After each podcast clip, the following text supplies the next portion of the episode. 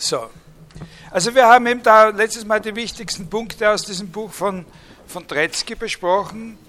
Äh, diese vier Bedingungen für epistemisches Sehen. Die ersten beiden führen die elementare Voraussetzung des Anspruchs auf Wissen ein, nämlich die Wahrheit, und andererseits wird sichergestellt, dass es sich auch wirklich um Sehen handelt bei der Sache. Die vierte Bedingung ist es dann, die den Belief, die, die Annahme, äh, die auch beim Wissen vorausgesetzt ist, spezifiziert. Und die dritte ist eine Art Notwendigkeitsbedingung. Es würde für das Subjekt S nicht so ausschauen, wie es ausschaut, wenn der Gegenstand B nicht die Eigenschaft P hätte. Und zuletzt haben wir dann noch einmal den Punkt der Rechtfertigung besprochen, der ja beim Wissen auch eine entscheidende Rolle spielt. In welcher Weise machen sich also solche typische Probleme der Rechtfertigung, die beim Wissen im Allgemeinen bestehen, hier beim Sehen bemerkbar. Und da gibt es schon eine kleine Besonderheit, die man wissen sollte oder in, in, äh, im Hinterkopf haben sollte, nämlich diese besondere formale Stellung, die der Wahrnehmungsskeptizismus innerhalb epistemologischer oder skeptischer Fragestellungen hat, deswegen, weil ja traditionell die Wahrnehmung selbst als ein Kriterium der Wahrheit angesehen werden kann, weil, ja weil es eine große Tradition gibt, in der ja die Wahrnehmung gerade das Kriterium ist der Wahrheit. Also genau das ist, was uns äh, rechtfertigt, eine bestimmte Sache äh, äh, für wahr zu halten.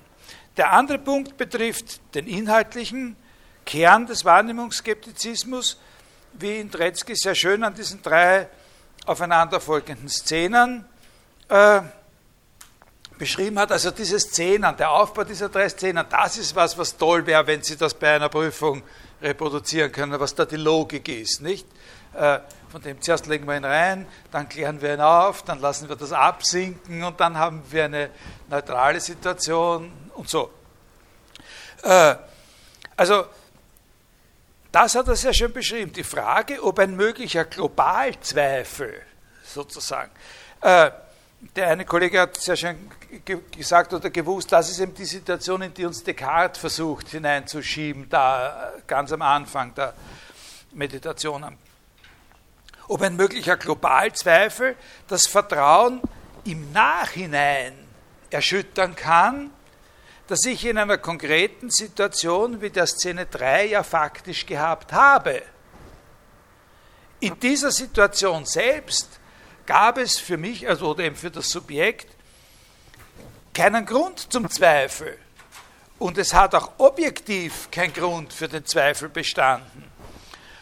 Und hier hängt also in dem dritten Szenario die ganze skeptische äh, Verdächtigung daran, dass es vorstellbar ist, dass es einen Grund zum Zweifel hätte geben können. Es hat keinen Grund gegeben zum Zweifel. Aber man kann sich vorstellen, so der Skeptiker, dass es einen Grund zum Zweifel hätte geben können. Das ist eine besondere äh, Pointe, das ist eine besondere Art sozusagen des Skeptizismus. Und Wittgenstein zum Beispiel hat immer wieder gesagt, sich das vorzustellen heißt noch lange nicht zu zweifeln. Sich vorstellen, dass es einen Grund hätte geben können dafür, dass man hätte zweifeln sollen, sich das vorzustellen, ist nicht dasselbe wie einen Zweifel haben. Und heißt vor allem nicht, dass ich in der früheren Einstellung, wo ich nicht gezweifelt habe, nicht zu diesem Vertrauen berechtigt gewesen wäre. Also es gibt da so eine schöne Pointe, in der einmal äh, in diesen Protokollen, da gibt es so Mitschriften von den äh, von, von äh, Nachschriften von etlichen, äh, von diesen eigentümlichen Vorlesungen Wittgensteins, äh, der, der, der da immer so seine Vorlesungen immer in sein Zimmer gehalten hat, zu Hause. Ne? Der hat auf der Uni gewohnt und da hat er so ein paar sind ein paar so Sesseln gestanden und da sind halt irgendwelche Leute gekommen, wer kommen wollte und haben ihm zugehört. Das muss irgendwie recht spooky gewesen sein. Und da haben einige von diesen Vorlesungen verdienen besonderes Interesse dadurch, dass da der Alan Turing anwesend war. Und mit dem Turing hat er sozusagen ein paar äh, ganz interessante Auseinandersetzungen geführt, und zwar vor allem eine über Sinn und Bedeutung der sogenannten Widerspruchsfreiheitsbeweise in der Mathematik. Und, äh, und, äh, und, und, und, Turing war ja einer, der genau auf diesem Feld Pionierarbeit geleistet hat und gesagt hat, dass solange wir nicht die Widerspruchsfreiheit eines axiomatischen Systems bewiesen haben, können wir uns, ist dieses axiomatische System sozusagen nichts wert. Das war nicht die Ansicht von Wittgenstein. Äh, Turing hat gesagt, ja, wenn sich, heraus, wenn sich jetzt herausstellen sollte, dass die elementare Arithmetik nicht widerspruchsfrei und vollständig sein kann zugleich oder sowas, äh, dann könnte ja sowas Furchtbares daraus folgen, wie dass alle Berechnungen, die darauf aufbauen, falsch sind und letztlich dann auch alle Brücken irgendwann einmal einstürzen werden aufgrund von Rechenfehlern, wohlgemerkt, von Rechenfehlern aus mathematischen Gründen, alle Brücken einstürzen werden, die wir je gebaut haben. Das sind so Argumente, die von Wittgenstein sehr, sehr stark ins Lächerliche gezogen äh, worden äh, sind und so weiter. Es sind eben noch keine Brücken eingestürzt deswegen, es wird nie deswegen eine Brücke einstürzen. Aber ein, ein lustiger Gedanke, den Wittgenstein einmal hatte und der hier äh, für uns eine Rolle spielt, ist, dass er gesagt hat, mit dieser Widerspruchsfreiheit und dass man die im Vorhinein beweisen muss, bevor man sozusagen alle Konsequenzen aus seinem System gezogen hat. Äh, das ist deswegen ein völliger Blödsinn, weil wenn in der elementaren Arithmetik doch eine Widersprüchlichkeit drinnen stecken sollte, dann hat es jedenfalls bisher keine Rolle gespielt. Und wenn wir draufkommen, dass sie besteht, dann vermeiden wir sie eben. Also sozusagen der bloße Verdacht der Möglichkeit, dass ein Grund für eine Beunruhigung gegeben sein könnte, ist was anderes als eine Beunruhigung. Das ist sozusagen der Punkt, den, um, um den es hier auch dem Tretzky äh, geht. Allerdings handelt es sich hier bei diesen Überlegungen schon um sehr, sehr prinzipielle Fragen, die den Begriff des Wissens und eben diese ganze Auseinandersetzung mit dem Skeptizismus betreffen. Und die man dann auch im Hinblick auf das Wissen im Allgemeinen stellen kann. Und wenn es sich irgendwie ausgeht, gebe ich Ihnen dann noch einen kleinen Blick äh, darauf heute. Äh, wir haben dann gesagt, außer dass wir diese Fragen verfolgen, die das, äh, die das Wissen im Allgemeinen betreffen, wollen wir uns ein bisschen mit dem Sehen befassen. Weil bei dem Tretzky eine offene Flanke eben dort besteht, bei diesem äh, nicht epistemischen Sehen. Weil für ihn klar ist, dass das funktioniert, dass man eben ein Objekt äh, B sieht, einfach, ohne dass äh, eine Folgerung daraus gezogen werden kann über bestimmte Annahme, die der oder die Sehende äh, dabei macht, äh, aber nicht klar ist, unter welchen Bedingungen genau man etwas sieht. Ja? Man das irgendwie gleichsetzen mit dieser blinden Anschauung, die bei Kant vorkommt? Das ist nicht der epistemische Sehen. Oder bin ich da jetzt voll. Naja, naja, ja, ja. Äh, das ist aber bei Kant ein bisschen komplizierter. Also wenn Sie das sozusagen assoziativ meinen, ist es in Ordnung. Sie können es nicht so ohne weiteres ummünzen in eine Kant-Deutung. Sie können daraus, dass Sie diese Ähnlichkeit feststellen, jetzt nicht Schlüsse ziehen von Sachen, die wir den Tretzky herausgebracht haben in Bezug auf Kant. Das ist nicht so einfach, das ist bei ihm komplizierter. Das mit dieser blinden Anschauung ist ja bekannt die Frage, ob es die überhaupt gibt. Also ob, ne? Er sagt ja, ne? Anschauungen ohne Begriffe blind, Begriffe ohne Anschauung leer. Ne? Ja, aber ich habe noch keine Erkenntnis über, über das Ding. Genau. Also eine Sache, die bekannt ganz interessant ist, also die man, die, oder was heißt interessant, die man sich ganz gut merkt, bekannt. Nicht? Wenn, man, wenn, wenn man den liest und, und, und sieht, was, was ist da alles Unglaubliches, das und das und das und das und das muss alles passen, damit dann wirklich Erkenntnis da ist und nicht nur irgendwelche Vorstellungen da sind oder irgendwelche Assoziationen da sind, sondern wirklich Erkenntnis da ist. Ja? Da kann ich, das ist schon vielleicht nicht schlecht, das mal zu sagen. dass man sich das äh, ganz, äh, äh, dass man das schon ernst nehmen muss und dass man das aber auch positiv verstehen muss. Das heißt ganz einfach, dass Erkenntnis in dem Sinn, wie er das meint, eine gar nicht so häufige Sache ist. Dass man sich, wenn man so jemanden verstehen will, muss man sich abgewöhnen, zu glauben, dass alles, was uns da sozusagen vor die Flinte kommt oder vor uns, dass wir da schon Erkenntnis haben. Erkenntnis ist äh, da etwas relativ Seltenes und ist eben etwas, was verschieden ist von dem bloßen Haben von irgendwelchen Vorstellungen und auch von dem Haben von Vermutungen und solche Sachen.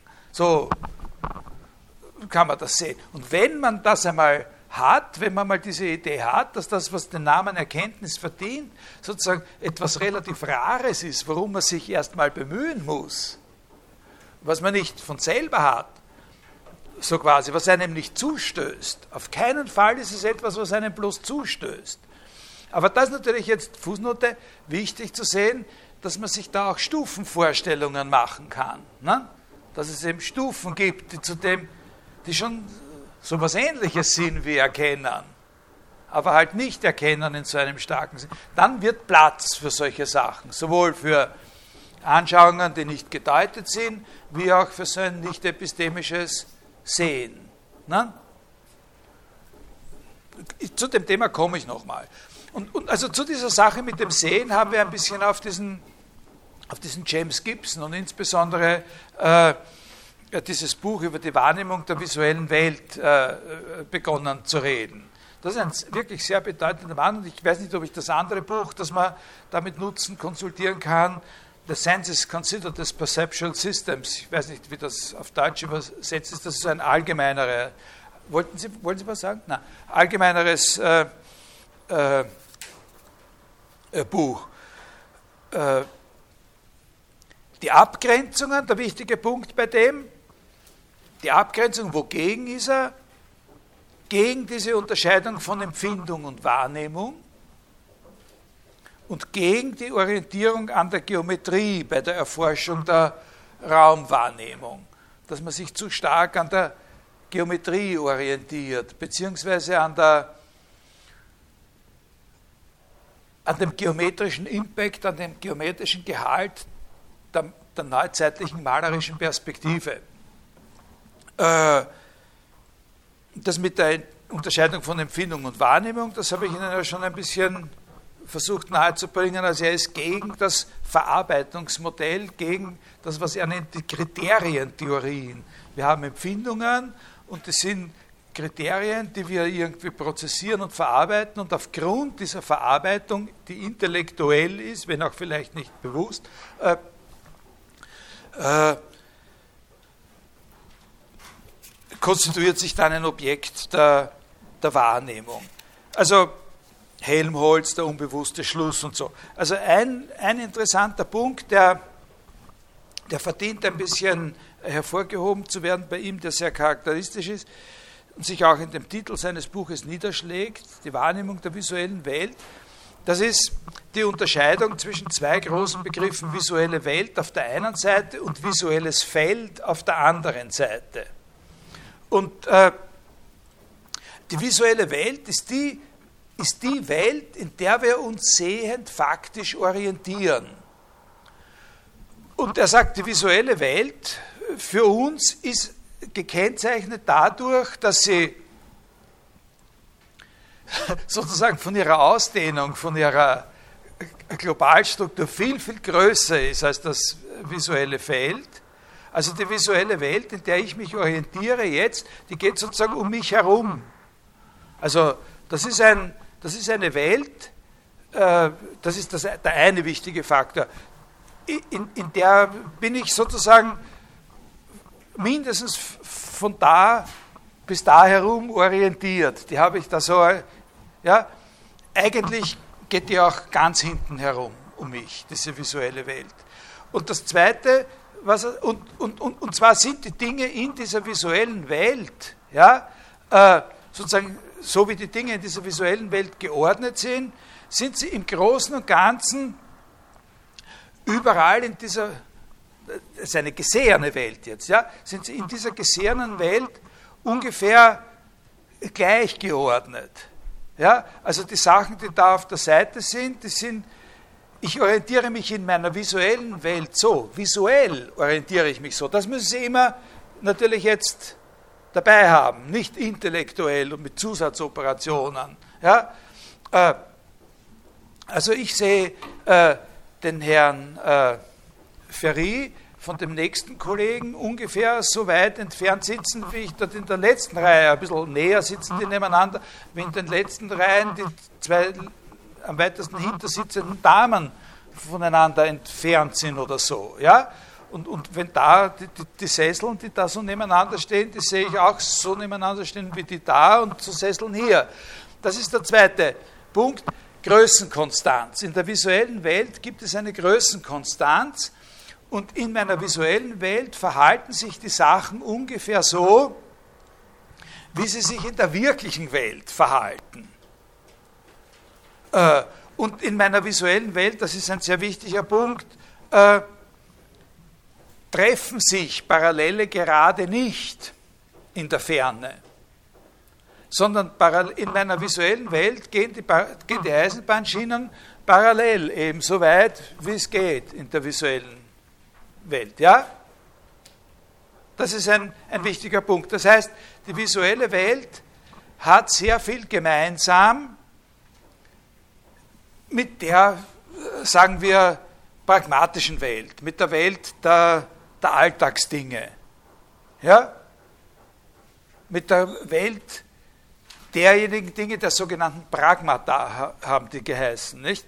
Die Pragmata, das sind die Dinge als diejenigen Dinge, die wir gebrauchen, mit denen wir zu tun haben, die für uns eine Rolle spielen. Ja? Können Sie das ungefähr äh, verstehen, was da gemeint ist? Und das muss auch so sein. Deswegen, weil das so ist, können wir uns visuell in der Welt der Pragmata orientieren und bewegen. Also das ist, der, der, das ist das eine. Das visuelle Feld ist etwas ganz was anderes. Das visuelle Feld ist auch eine visuelle Gegebenheit. Das ist auch etwas Gesehenes. Aber das visuelle Feld hat andere Eigenschaften und um sich das visuelle Feld präsent zu machen, muss man etwas Bestimmtes tun. In dem visuellen Feld ist man nicht von selber. Also ich will das jetzt nicht, ich, ich habe ja auch nicht die Zeit, das weiß ich wie genau zu erklären.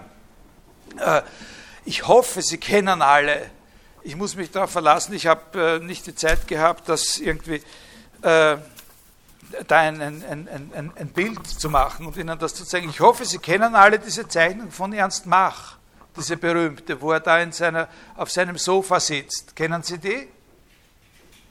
Da sehen Sie das visuelle Feld. Das ist doch eine der berühmtesten Sachen, die es gibt. Na, ich zeige es herum. Ja? Also, das visuelle Feld Sie vergegenwärtigen sich Ihr visuelles Feld, zum Beispiel so, wie Ernst Mach das hier getan hat, dass Sie sich irgendwo hinsetzen, ruhig halten, ein Auge zumachen, ja, ein Auge zumachen, mit dem anderen Auge einen bestimmten Punkt in der Ferne fixieren äh, und jetzt aber nicht bloß einfach diesen Punkt, sondern alles, was Sie sehen, für sich thematisieren. Also Sie halten das Auge fixiert, schauen aber nicht einfach nur auf diesen Punkt, auf den Sie sich fixiert haben, sondern versuchen alles anzuschauen, was Sie jetzt sehen. Ja? Und dann sehen Sie so ungefähr sowas. Äh, da sehen Sie hier das, das Auge und da sehen Sie was von seinem Schnurrbart noch, ja, auf der einen Seite. Äh, der hat, da hat er mir eine Zeichnung gemacht davon. Geben Sie es einmal so ganz schnell durch. Das, man braucht ja nicht lang hinschauen. Ja? Versuchen Sie es nicht auseinanderzureißen, die Blätter. Äh, und das hat eine ganz andere Struktur. Ja, da laufen, da, da schneiden sich die parallelen Geraden in einem Fluchtpunkt und etwas, was er nicht gut gezeichnet hat, also was er nicht realistisch gezeichnet hat, äh, auf der Seite sind, äh, sind alle Flächen geneigt und viel weniger scharf. Also der, wenn Sie alles im Blick haben, dann werden Sie sehen, dass relativ bald am Rand äh, sozusagen die Sachen eben überhaupt nicht mehr, mehr so ausschauen, wie sie normalerweise ausschauen, sondern sie sind geneigt und, äh, und, äh, und stürzen äh, auf einen Fluchtpunkt äh, zu. Nicht? Und, und, und, das, was, und, und dort, wo sie zum Zentrum kommen, sind sie wieder scharf und da sind sie äh, unsicher und, und, und wackelte Sachen. Ja? Äh, und dieses, äh, jetzt hat man seit langem, also spätestens seit der Renaissance, hat man, hat man immer wieder gesagt, ja genau, also wenn wir ein Auge zumachen und uns darauf konzentrieren, was wir da sehen, dann sehen wir das, was wir wirklich sehen. Und das ist das, wogegen der Gibson ist. In Wirklichkeit sehen wir dann nicht das, was wir wirklich sehen, sondern in Wirklichkeit sehen wir etwas, was nur Bestand hat in Bezug auf eine ganz künstliche Veranstaltung. Wir müssen etwas ganz Bestimmtes tun, um diese, äh, das ist nicht unsere normale Einstellung zu unserer äh, visuellen Welt. Nicht? Wir haben ja auch überhaupt keine Angst, äh, dass da dauernd irgendwelche Katastrophen passieren mit der Eisenbahn, weil dann auf einmal die Schienen zu eng werden. Für die Radeln. Nicht? Dann kommen die Radeln kommen sich auch näher, wenn es äh, auf der Südbahn in Richtung Kärnten geht oder äh, also so, so ist das ja nicht. Ne? Also das ist sozusagen ein Grund, eine Grundidee äh, von ihm. Äh, und wir müssen nicht aufgrund von äh, speziellen Rechen- oder Schlussvorgängern aus diesen Bildern, die wir da haben und aus irgendwelchen anderen Daten, äh, eine Vorstellung der Welt zurecht basteln, die dann doch wieder so ist, dass wir uns trauen, Eisenbahnschienen zu verlegen und, äh, äh, mit dem Auto zu fahren und alle diese Dinge zu tun, die wir halt normalerweise tun und auf die wir uns äh, verlassen. Verstehen Sie ungefähr, äh, was da gemeint ist? Also vor allem, dass Sie ein bisschen eine Ahnung davon haben, welcher Zusammenhang besteht zwischen seiner Kritik an der Unterscheidung von Wahrnehmung und das ist noch ein sehr lockerer Zusammenhang jetzt, an der Unterscheidung von Wahrnehmung und Empfindung einerseits und, äh, und äh, also dieser Kritik einerseits und äh, diesem Begriff der, der visuellen Welt. Also jetzt habe ich Ihnen das da gegeben, ich würde jetzt gerne den Zettel wieder haben und ein bisschen was vorlesen davon vielleicht, was da, was da steht, oder? Ja, naja, es zahlt sich nicht aus, glaube ich. Das visuelle Feld ist begrenzt. Und, und, und, und, und was er sagt, ist eben, dass diese ganzen psychologischen und psychophysischen Theorien der, der Raumwahrnehmung, die vor allem im 19. Jahrhundert entwickelt worden sind, einfach in Wirklichkeit Theorien des visuellen Feldes sind. Und die ganzen wahrnehmungspsychologischen Experimente, die haben ja auch immer in solchen äh, speziellen Situationen stattgefunden. Also diese ganzen Theorien sind ja mit der Art von Experimenten, die man gemacht hat, um sie zu bestätigen, aufs engste verknüpft. Die sind ja von Anfang, da hat er nicht diese, so sehr diese Theorien entwickelt und sich dann gedacht, was kann man da für Experimente machen, sondern das ist gemeinsam entstanden. Das sind höchst künstliche Experimente, in denen die Menschen in depravierte Situationen versetzt werden. Man kann nur mit einem Auge sehen, der Raum wird leergeräumt, es gibt irgendwie künstliche Beleuchtungsdinger und dann sind wir, und können Sie jetzt sehen, dass das weiter ist als das andere und so. Ne? Äh, ah, jetzt kann er sehen. Ne? Ah, jetzt sieht er das, dass das weiter ist. Und jetzt glaubt er, sind, wird das alles aufgeschrieben, genau, und dann wird ausgerechnet, unter welchen Bedingungen er Tiefensehen äh, sozusagen zu, zustande bringt, der, der Proband. Und da sagt Gibson, das, das sind sozusagen äh, Experimente, die einfach für diese Theorien erfunden worden sind, die kann man von ihnen nicht, äh nicht trennen. Der Gibson selber dem seine Forschung hat auch einen experimentellen Hintergrund, der ist aber völlig anders. Äh, also ich glaube, es ist Ihnen jetzt schon ein bisschen verständlich, dass diese Theorie belegt worden ist mit dem, zu, zu, der Zeit, wo er dieses Buch geschrieben hat, hat es diesen Ausdruck, glaube ich, noch gar nicht gegeben. In dem Buch kommt er nicht vor. Aber später hat er ihn selber verwendet, eine ökologische Theorie der Wahrnehmung ist. Ne? Also die sozusagen die wirkliche Situiertheit der, der, der Gesichtswahrnehmung in der Welt, in der wir uns als Ganze bewegen und in der wir bestimmte Zwecke erreichen müssen, in der wir bestimmte Ziele haben, um überleben zu können ne? und so, äh, dass das äh, zusammenpasst. Der hat eine eigene Art von, äh, von experimentellen Hintergrund, die völlig anders ist und absolut praktisch, wie alle großen Forscher aus der, aus der Mitte des, äh, äh des 20. Jahrhunderts, ist dieser experimentelle Hintergrund äh, äh, ein militärischer.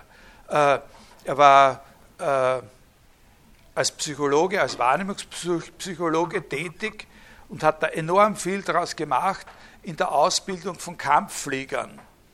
Und was er, wo seine Experimente begonnen haben, das war eine Untersuchung darüber, was realistisch diesen Menschen erlaubt, sich im Raum zu orientieren. Was braucht ein Mensch wirklich, um im Raum Orientierung zu haben? Also dann gibt es gewisse Grenzen, wo man die Orientierung nicht mehr haben kann und wo man natürlich trotzdem noch erfolgreich sein kann, weil man die Aufgabe, die von der Orientierung abhängt, an irgendeine Maschine delegieren kann oder an einen Automatismus. Aber wenn er dann trotzdem noch weiter fliegt, muss das nicht bedeuten, dass er selber noch im Raum äh, orientiert wäre.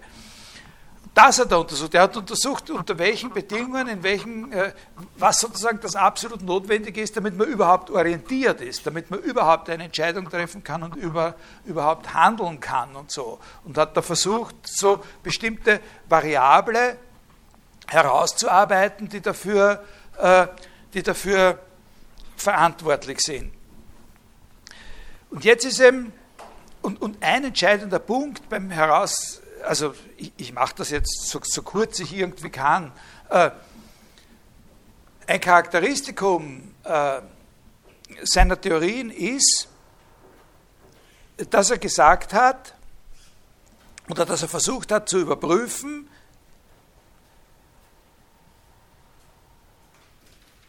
was sind sozusagen in dem direkten Reizangebot das von der Umwelt auf die Netzhaut kommt. Ja? In diesem direkten Reizangebot, was sind in diesem Reizangebot die Variablen oder die Parameter, von denen her aus sozusagen die wesentlichen Faktoren in so einer visuellen Welt erfasst werden. Also was ist in dem Reizangebot, das an die Netzhaut kommt? Dasjenige, was uns erlaubt, uns damit schon in so einer visuellen Welt, also in einer Welt der Größenkonstanzen und so weiter, ja, und der Parallelen äh, zu orientieren. Und da war seine Idee, spring, der springende Punkt, die zündende Idee war, dass das äh, sozusagen nicht die Geometrie des einzelnen Reizpunktes auf der Netzhaut ist, sondern sozusagen das Muster der Erregung insgesamt. Also ganz einfach gesagt, dass wir sozusagen schon peripher auf Muster reagieren.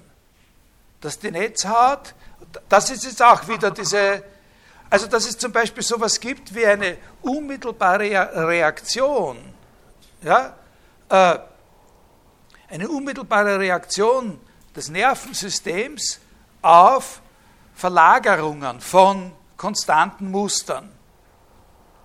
Also nicht nur einen immer wieder neu beginnenden Berechnungsvorgang auf, jetzt leuchten das, das, das, das, das auf und das heißt, das hat sich jetzt, sondern dass das, was unmittelbar sozusagen prozessiert wird, was an das zentrale Nervensystem prozessiert wird, schon Transformationen sind.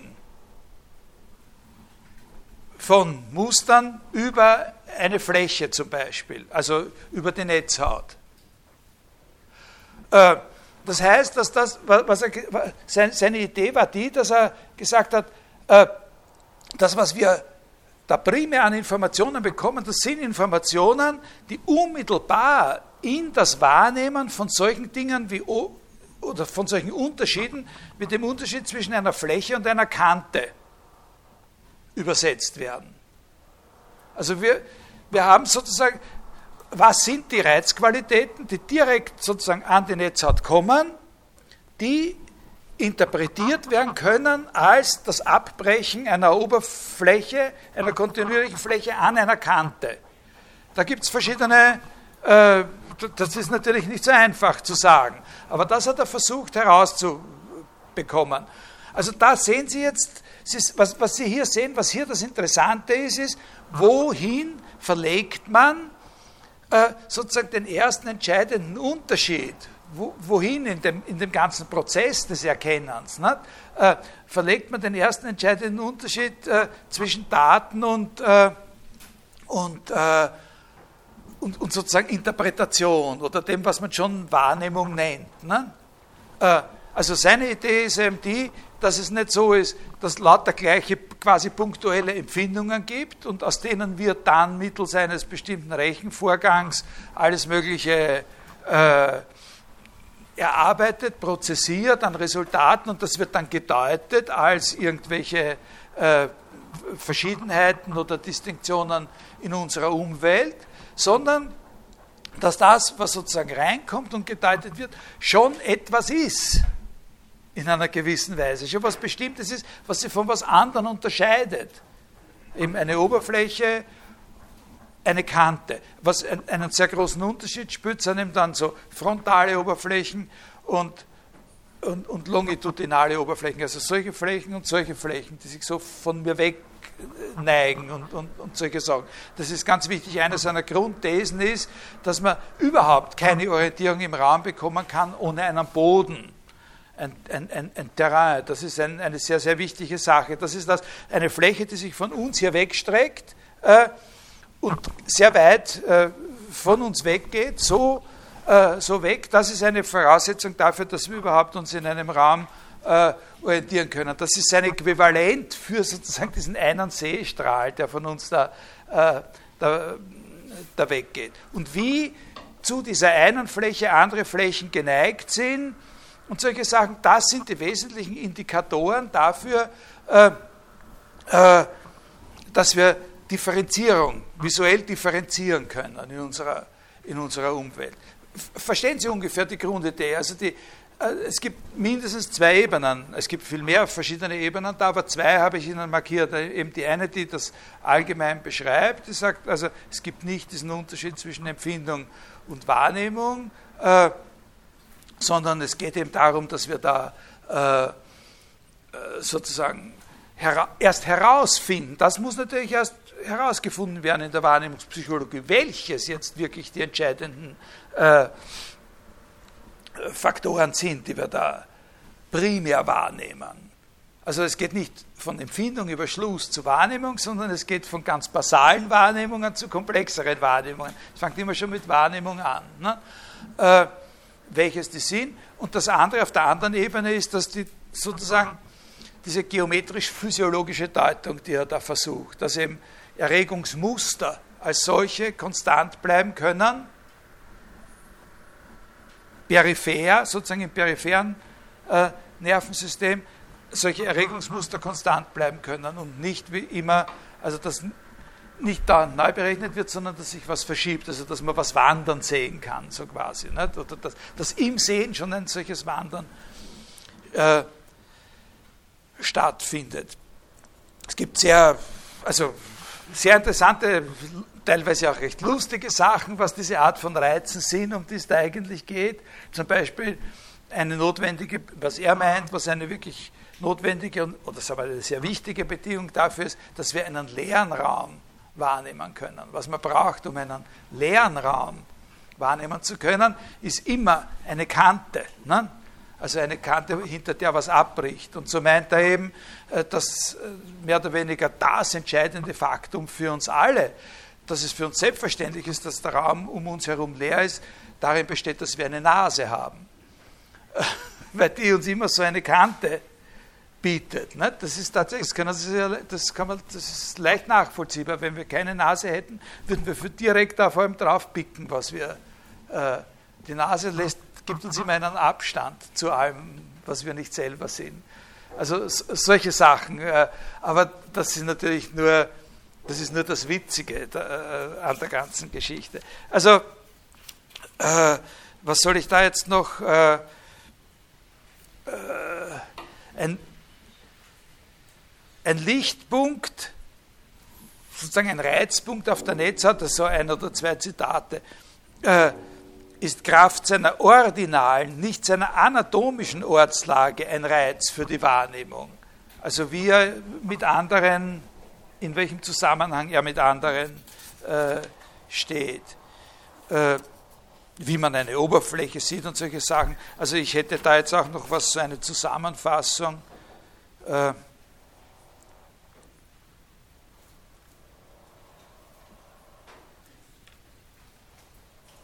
Die generelle Vorbedingung für die Wahrnehmung einer Oberfläche ist die ordinale Reizung, die eine Textur erzeugt. Also Texturen sind für ihn sehr wichtig. Er hat auch die Theorie, dass eben durchaus mit einem Raum perfekte Raum, äh, mit einem Auge perfekte Tiefenwahrnehmung möglich ist aufgrund von Textur, so was er Texturgradienten in der Umwelt nennt die generelle Vorbedingung für die Wahrnehmung einer Kante und damit für die Wahrnehmung einer begrenzten Oberfläche im visuellen Feld ist die ordinale Reizung, die aus einem abrupten Übergang besteht. Die einfachste und am besten erfasste Art des retinalen Übergangs ist die der Helligkeit,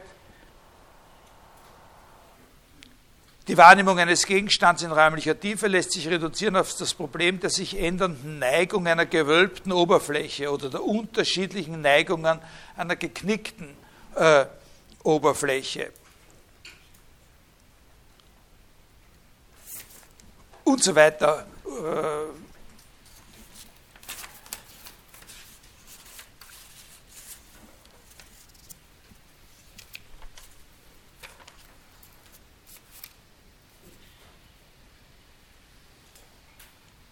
Wie ist es denkbar, dass der Organismus auf eine Erregungsanordnung reagiert, die doch eigentlich eine mathematische Abstraktion ist? Ne? Also das ist eine Frage, die ein Wahrnehmungspsychologe sozusagen versucht experimentell zu klären. Nicht?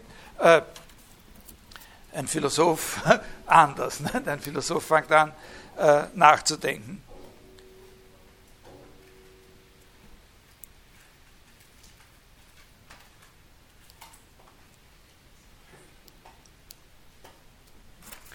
Also die visuelle, die, die, die Tendenz visueller Dimensionen konstant zu bleiben, ist ein Sachverhalt der Wahrnehmung.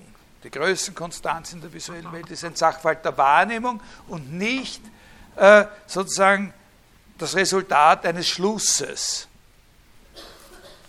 oder eines Lernprozesses. Die Objektivität unseres Erlebens ist kein philosophischer Widerspruch, kein philosophischer Skandal. Wie ist es möglich, dass wir angesichts des Auseinanderfallens von Anschauung und Begriff oder solche Sachen ne, äh, überhaupt uns in der Welt orientieren können, sondern das ist einfach äh, kein philosophischer Widerspruch, sondern ein Tatbestand der Reizung. Wenn man Reizung eben nicht als anatomisch punktuell versteht, sondern wenn man in Reizung mit einschließt, diese ordinalen Muster, die für ihn da äh, äh, das Entscheidende sehen. Die Geometrie der visuellen Welt basiert auf einer praktischen biologischen Notwendigkeit. Auf der Notwendigkeit, nämlich Dimensionen schätzen und Formen beurteilen zu können.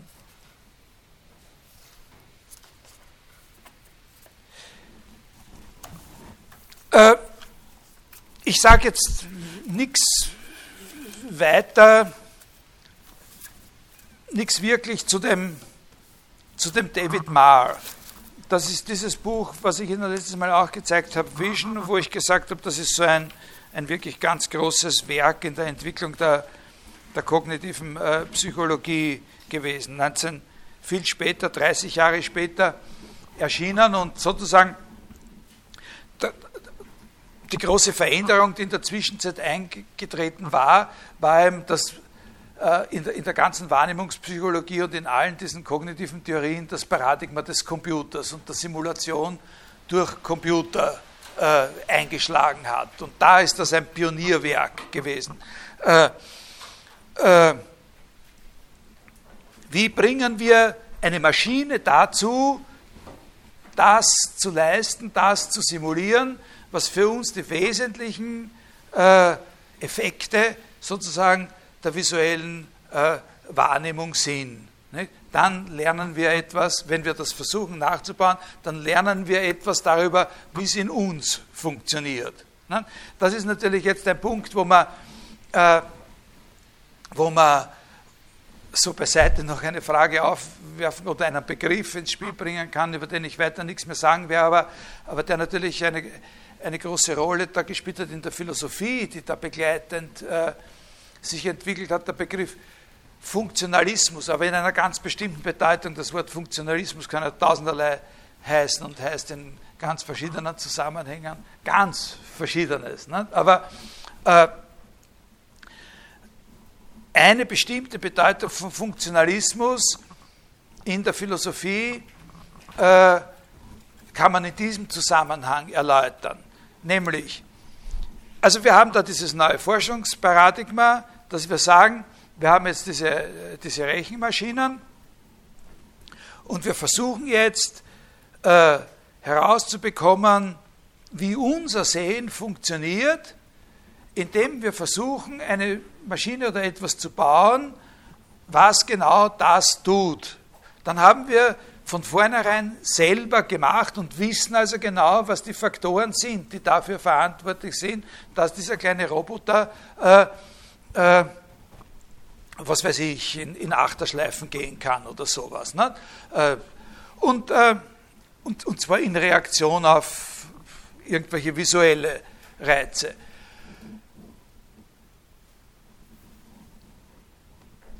Wenn man das macht, kann man erfolgreich sein. Und, und zwar wird man natürlich zuerst einmal primär erfolgreich sein in dem Sinn, dass man einen Anstoß bekommt, in der eigentlichen physiologischen Forschung bestimmten Dingen nachzugehen oder bestimmte Fragen aufzuwerfen, die vielleicht vorher nicht aufgeworfen worden sind.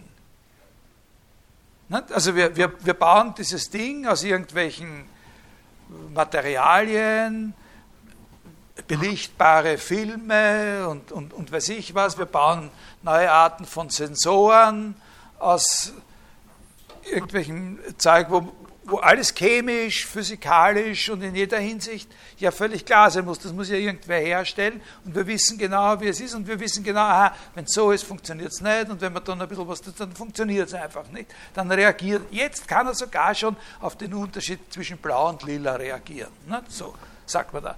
Was hat man da gemacht? Ne? Und dann kann man sagen, aha, vielleicht ist der Grund dafür, dass wir auf den Unterschied zwischen blau und und so. Ne? Äh, so eine, also schauen wir mal genauer nach, wie das ist mit Behandlung. Das ist ein schlechtes Beispiel, weil das eh schon relativ unabhängig auch äh, erforscht werden kann. Die großen, groß, große Anstöße darüber, wie unsere Farbwahrnehmung äh, funktioniert.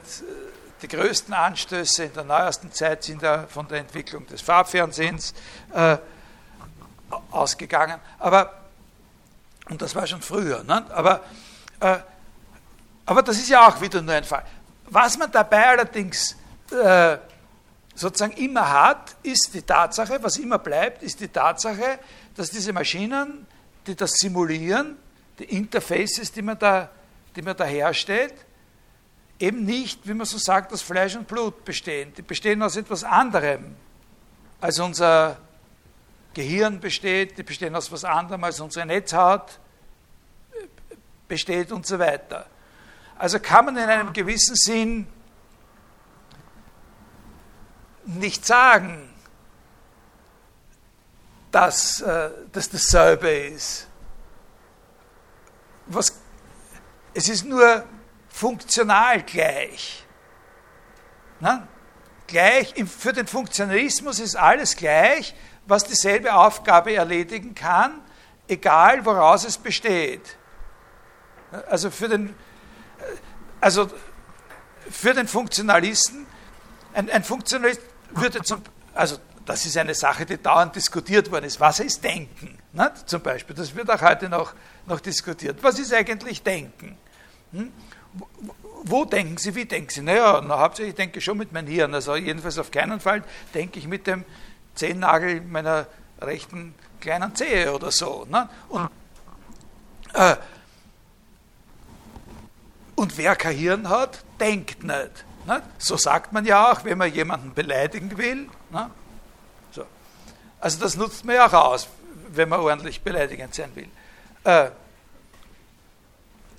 aber für den Funktionalisten ist die Sache die, legen wir doch mal fest, abstrakt, willkürlich, was gewisse Mini-Anforderungen dafür sind, dass wir sagen, hier liegt Denken vor.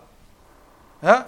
Und jetzt gehen wir nicht davon aus, dass die Sache ein Hirn haben muss oder sowas, sondern sagen, sie muss zum Beispiel imstande sein, zu addieren, zu multiplizieren, zu dividieren und solche Sachen. Ja? Und dann muss sie noch ein paar andere Sachen können. Und das legen wir mal fest. Und jetzt baue ich eine Maschine, die macht das alles. Ja? Und ich, der Funktionalist, sage, na, nach allem, was wir bisher festgelegt haben, denkt jetzt diese Maschine. Weil wir haben ja gesagt, das ist das Denken. Ne? Dann sagt der andere drauf, naja, also pass auf, äh, sag mal, irgendwie habe ich da nicht alles gesagt, worauf es ankommt. Es gibt noch ein paar andere Sachen, die wichtig sind. Die Maschine denkt nicht, man muss auch das und das äh, können. Nicht? So, sagt er, okay, dann versuchen wir das, bauen wir eine Maschine, die auch das kann. So, und jetzt sage ich, die Maschine denkt. Und sagt er, na, äh, dann gibt es natürlich Bosnigeln, oder wie soll man sagen, Sturköpfe, nicht Bosnigeln, sondern Sturköpfe, die sagen, eine Maschine wird nie denken können.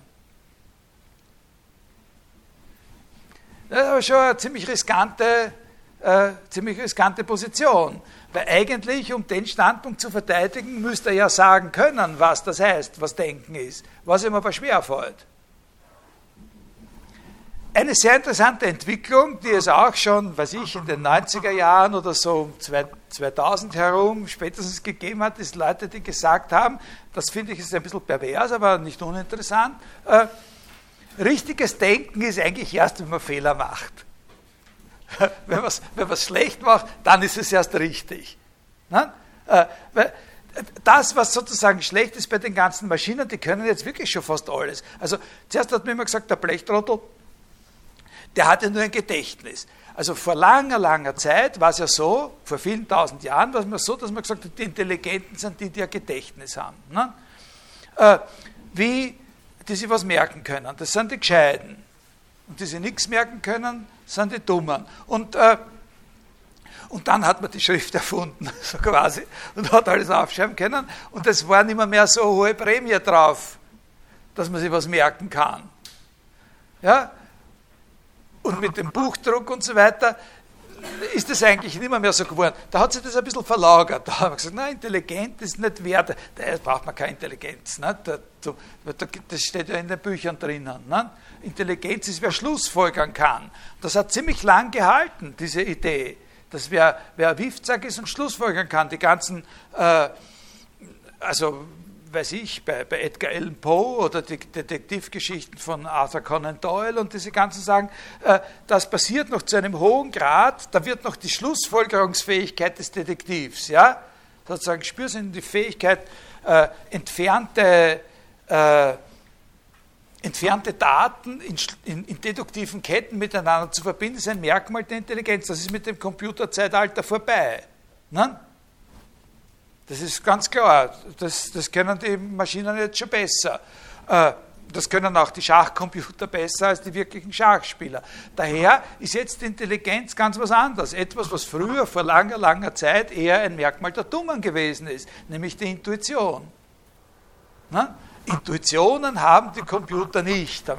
Das ist aber auch schon sehr, sehr im Wackeln, weil es sehr große Forschungsprojekte über die maschinelle Übertragung der intuitiven Erkenntnis äh, gibt. Da wird sehr viel, das ist eines der, der interessantesten Forschungsfelder in der kognitiven Psychologie äh, zurzeit. Ne? Also gut.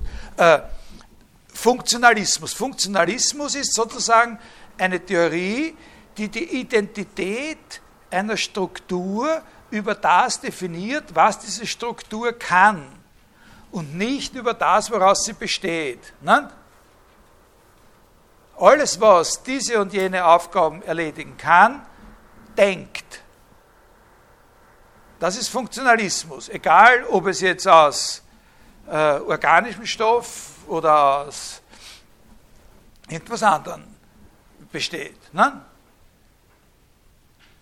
Das ist Funktionalismus. Und, und das ist eine, die Auseinandersetzung um den Funktionalismus ist, äh, ist sehr, sehr äh, stimuliert worden, um, um diese Frage. Ist sehr, sehr stimuliert worden von diesen wahrnehmungspsychologischen Theorien natürlich, die ja da große Erfolge äh, äh, gefeiert haben. Und dieser David Marr, worauf der sozusagen also der widmet so ein, ein, ein, paar Stellen, ein paar so kleine Abschnitte in seinem Buch, eben dem Gibson, und, und sagt, das war ein wirklich großer Durchbruch.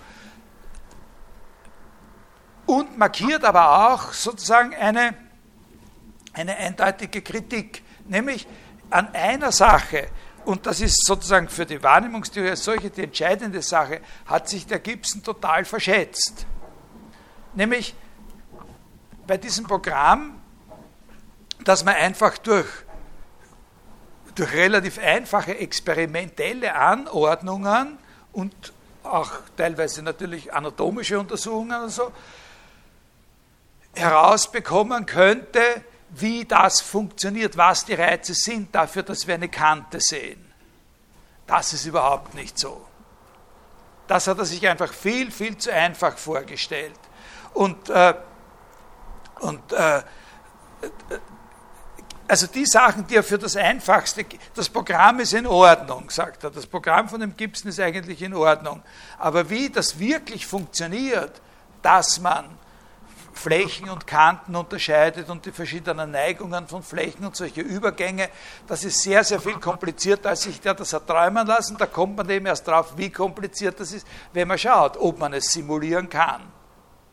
Dann, dann sieht man, wie schwer das ist, sozusagen einer Maschine beizubringen, äh, diese elementaren Leistungen äh, äh, zu erbringen.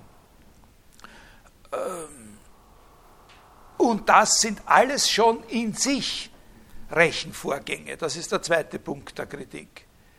Diese Vorgänge muss man in sich zumindest funktional als Rechenvorgänge begreifen. Das hat auch der, äh, der Gibson auch nicht äh, mit ein, mit einbezogen, sondern er hat eben gemeint, das sind so, so quasi geometrische Gegebenheiten oder das sind Transformationen, aber nicht Rechenvorgänge.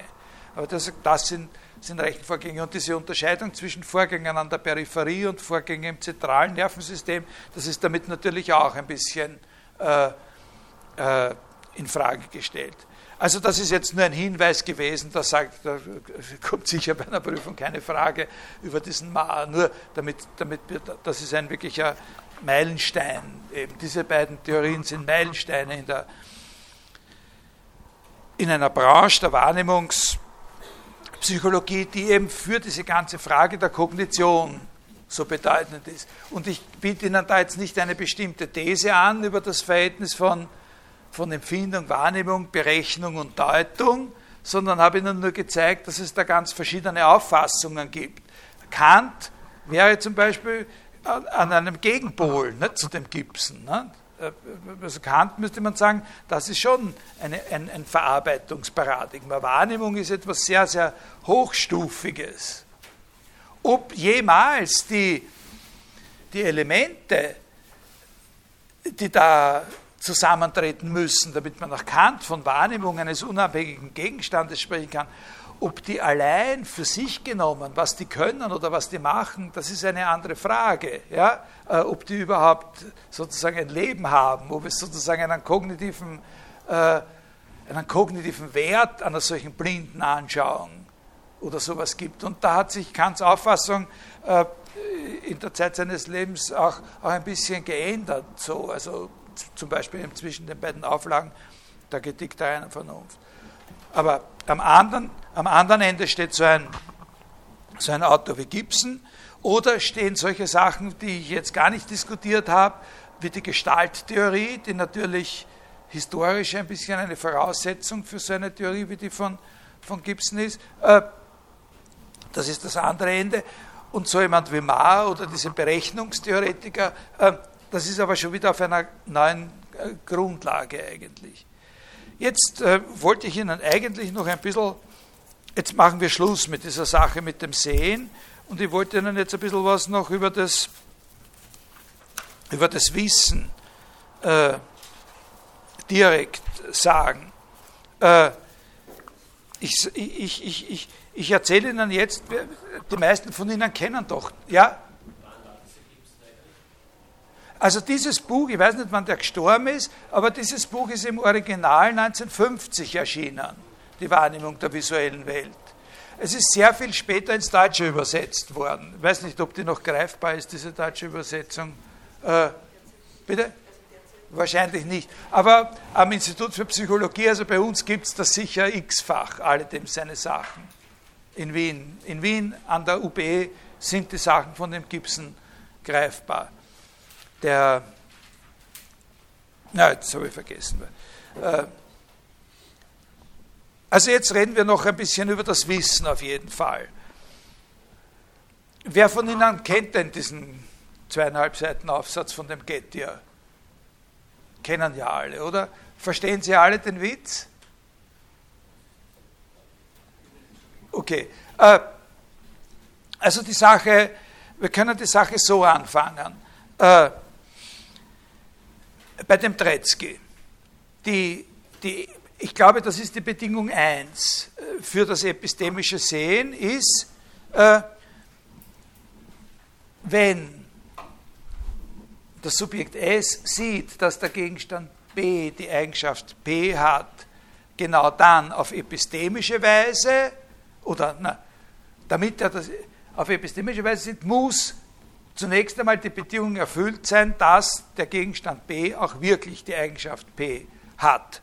Äh, also, wie man so sagt, dass es wahr ist halt. Ne? Äh, und das entspricht ein bisschen, wenn man das so paraphrasiert, entspricht das der Auffassung, dass man sagt, naja, genau, eine Behauptung ist eben gerade dann wahr, wenn das Prädikat auf den Gegenstand zutrifft. Jetzt ist das so, dass eine solche äh, lockere Formulierung, die ja auch um, den, um das Wort hier gleich auch durchaus berechtigt ist, justified in einer gewissen Weise, äh, auf Dauer nicht ausreichen kann. Weil äh, bei solch einer Formulierung außer Acht gelassen, völlig außer Acht gelassen wird, wie es mit der Wahrheit von Verneinungen, von negativen Aussagen steht, wie es mit der Wahrheit von relationalen Aussagen steht. Äh, da kommt man gleich in große, äh, große Schwierigkeiten. Also äh, äh, was weiß ich, äh, der,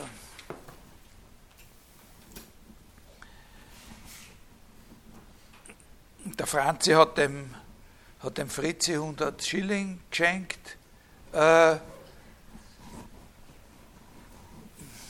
ist wahr, nicht? was ist dort das Prädikat, was ist der Gegenstand, äh, auf den das Prädikat zutrifft. Man muss äh, äh, man muss äh, jetzt was Neues erfinden. Nicht? Also man muss, also der Laie würde sagen, einfach, dass man erfindet einen Kombigegenstand. Nicht? Also einen Kombigegenstand aus Franzi und Fritzi, nicht? auf den es zutrifft, dass die miteinander in der Beziehung stehen, dass der eine dem anderen einen Hunderter geschenkt hat oder so. Aber da muss man schon herumrudern, nicht? Also, äh, um das überhaupt äh, äh, zu erklären. Und wenn man gerudert hat, äh, dann muss man sich damit auseinandersetzen, dass der eine fragt, was eigentlich so ein Kombigegenstand ist, nicht? Im Vergleich mit einem normalen Gegenstand. Also was diese, dieser Gegenstand ist, der aus dem Franz und dem Fritzi besteht, wird, der scheint ja doch ganz was anderes zu sein als jeder einzelne von den beiden. Und wie in so einem Gegenstand solche Sachen passieren können, wie das das eine dem anderen und so solche Fragen. Also da sieht man gleich, das ist gar nicht so einfach und man kann erkennen, dass äh, Wahrheit ein eigenes Problem ist. Also man kann erkennen, dass eine Definition oder eine Erklärung dessen, was Wahrheit ist, ein eigenes Problem darstellt und nicht damit abgetan werden kann, dass man sagt, naja, wahr ist halt, wenn es stimmt oder so. Nicht? Oder äh, wahr ist es, wenn das Prädikat auf das Subjekt äh, zutrifft. Da ist mehr erfordert. Das ist eine eigene Branche. Äh, genauso schwierig äh, ist es aber, haben wir schon einmal besprochen, zu sagen, wenn wir über das Wissen reden, was heißt es denn, was ist denn eigentlich damit gemeint? Wie stellen wir denn fest, ob es wirklich so ist, dass der diese Annahme hat? Na? Worin besteht es, dass jemand die Annahme hat, dass dieses oder jenes der Fall ist? Also das heißt, äh, egal was man normalerweise sagt, sind negative Bedingungen, äh, egal was jetzt eine Wahrheitstheorie letztlich sagen mag, wenn die Sache nicht wahr ist, dann kann er es nicht gewusst haben. Und zweitens, egal wie wir feststellen, was eine Auffassung ist oder ein Belief, wenn das Subjekt nicht die entsprechende Auffassung hat, dann kann man auch nicht sagen, dass das Subjekt es gewusst hat. Okay, das sind zwei äh, notwendige Bedingungen und seit Plato äh, sagt man eben, äh, die reichen auch noch nicht aus und man braucht dafür die Rechtfertigung. Man muss eine Rechtfertigung dafür haben. Was das mit der Rechtfertigung, auf welcher Ebene das genau liegt, das ist ja auf den ersten Blick überhaupt nicht völlig klar. Also ob das mit der Rechtfertigung heißt, dass zum Beispiel das Subjekt diese Rechtfertigung imstande sein müsste zu geben oder nicht. Also dass der die oder in welcher Weise der diese Rechtfertigung selber muss explizit machen können. Ne? Äh, aber es ist klar, dass man die Rechtfertigung braucht, weil diese Gegenbeispiele, die Plato da anführt, die sind ja völlig überzeugend, dass man, wenn man das zufällig sagt oder zufällig äh, der Auffassung ist, dann kann man nicht sagen, dass es sich um Wissen handelt.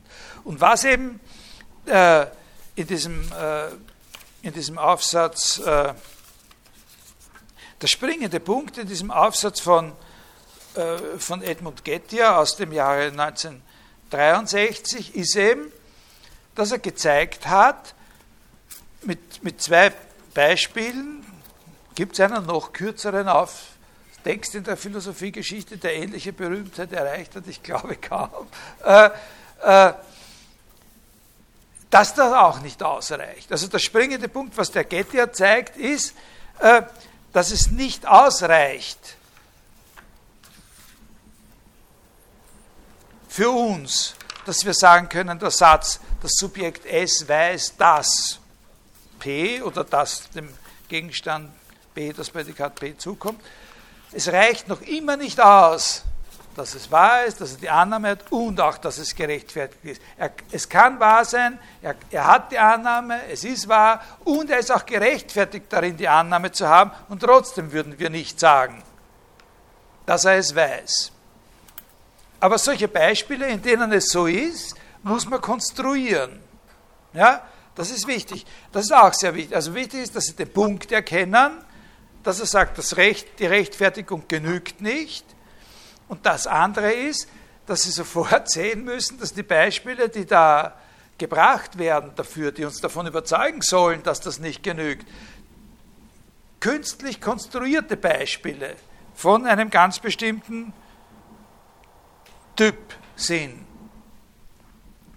Jetzt auf den ersten Punkt zurück, wenn man sagt, die Rechtfertigung genügt nicht, was ist es dann? was man dann noch braucht. Es ist nicht noch was anderes. Ja? Das ist der, der springende Punkt, oder? Gibt es jemanden, der sagt, man braucht noch was anderes über die Wahrheit, über die Auffassung und über die Rechtfertigung hinaus? Nein, nein, das braucht man nicht. Aber die Rechtfertigung muss bestimmte Bedingungen erfüllen. Es, man muss auf die richtige Art gerechtfertigt sein. Ja?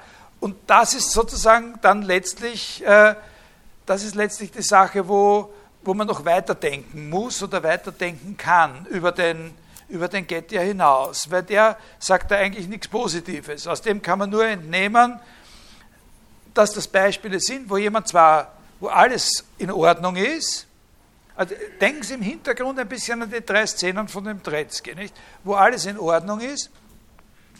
Der ist auch gerechtfertigt, aber er ist nicht auf die richtige Art gerechtfertigt. Also das erste, das erste, es sind zwei Beispiele, nicht? Und das erste Beispiel äh, ist eben diese Geschichte mit dem, wo Smith und Jones sich für eine Stelle, für ein und dieselbe, ein und dieselbe Stelle beworben haben. Also es kennen ja alle, oder? Also gut, also für die zwei, die es nicht kennen. Äh, und wir reden jetzt aus der Perspektive von dem Smith. Ja? Äh, der Smith äh, ist unser Subjekt S. Und der hat eine starke Evidenz und das heißt, die begründet seine Rechtfertigung. Da sind wir schon bei einem Punkt, wo wir schon mal waren. Evidenz ist ein, ein, ein wichtig, Wahrnehmung ne? oder so. Aber er, das ist, hier ist nicht von Wahrnehmung die Rede, sondern starke Evidenz. Er hat starke Evidenz dafür, dass folgender Unsatz, also folgende Kon Konjunktion wahr ist. Das muss man natürlich wissen, dass eine Konjunktion genau dann immer wahr ist, wenn jeder von den beiden Sätzen, aus denen sie besteht, jeder von den beiden durch unverbundenen Teilsätzen wahr ist. Also er hat starke Evidenz für folgende Konjunktion. Jones ist derjenige, der die Stelle erhalten wird, der andere, und der Jones hat zehn Münzen in seiner Hosentasche. Dafür hat er starke Evidenz. Die könnte zum Beispiel darin bestehen, sagt er hier, dass der Präsident der Gesellschaft in diesem Posten ausschreibt, dem Smith versichert hat, also tut mir leid, Mr. Smith, aber eigentlich ist klar, wir werden uns für den Jones entscheiden und so. Und sie besteht auch darin, dass er, das wird von Edmund Getty ja nicht verraten, wie er das gemacht hat, sich selber davon überzeugt hat, selber gerade die Münzen in der vorher gerade hat er die Münzen in der Hosentasche von dem Jones gezählt. Also er hat, wie der Jones dann im Vorbeigang ist, hat er gehört, dass da ein bisschen was klappert, hat sich an ihn herangeschlichen und dann so, schnell gezählt. Zehn Münzen in der Hosentasche. Äh, daraus folgt für ihn der Satz, das ist ein wichtiger Punkt. Daraus kann er eine Folgerung ziehen. Und, und folgern, die, die Fähigkeit zu folgern, halten wir für, also ich erkläre, also die ist stabil, ja, sozusagen die ist verlässlich. Also folgern ist von der Art, äh, das, was wir folgern, genau, also wahrheitsfunktional abhängt von dem, woraus wir es folgern und äh, genauso viel wert ist wie das, woraus wir folgern. Er folgt daraus, derjenige, der die Stelle erhalten wird, hat zehn Münzen in seiner Hosentasche. Klar, er hat Evidenz dafür, dass der Jones die Stelle erhalten wird und Evidenz dafür, dass der Jones zehn Münzen in seiner Hosentasche hat und daraus darf er folgern, dass derjenige, der die Stelle erhalten wird, zehn Münzen in seiner Hosentasche hat. Jetzt wird angenommen, dass er das auch weiß, dass, das, äh, dass diese Folgerung zieht und er akzeptiert, das ist jetzt genau das, was, was Tretzke gesagt hat in seiner vierten Bedingung. Und er akzeptiert jetzt den, den Satz, derjenige, der die Stelle erhalten wird, hat zehn Münzen in seiner Hosentasche, aufgrund dessen, dass er Evidenz hat dafür, dass Jones die Stelle bekommen wird und äh, das ist sehr wichtig, dass es aus, aus diesem Grund akzeptiert. Und jetzt stellen wir uns vor, dass etwas der Fall ist, was der Smith selber nicht weiß, nämlich, dass er selber auch zehn Münzen in der Hosentasche hat und stellen uns außerdem vor, dass er den Job kriegt. Äh,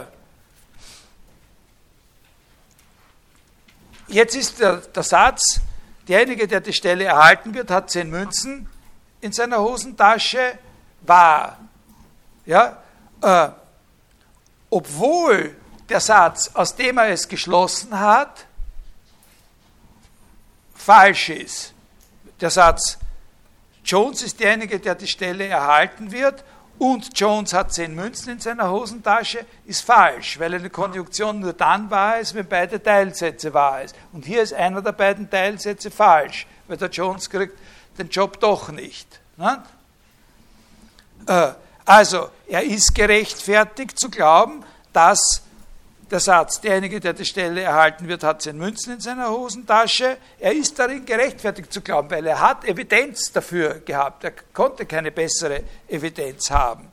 Aber man kann nicht sagen, dass er weiß, dass es wahr ist, denn es ist wahr aufgrund der Anzahl der Münzen in seiner eigenen Hosentasche.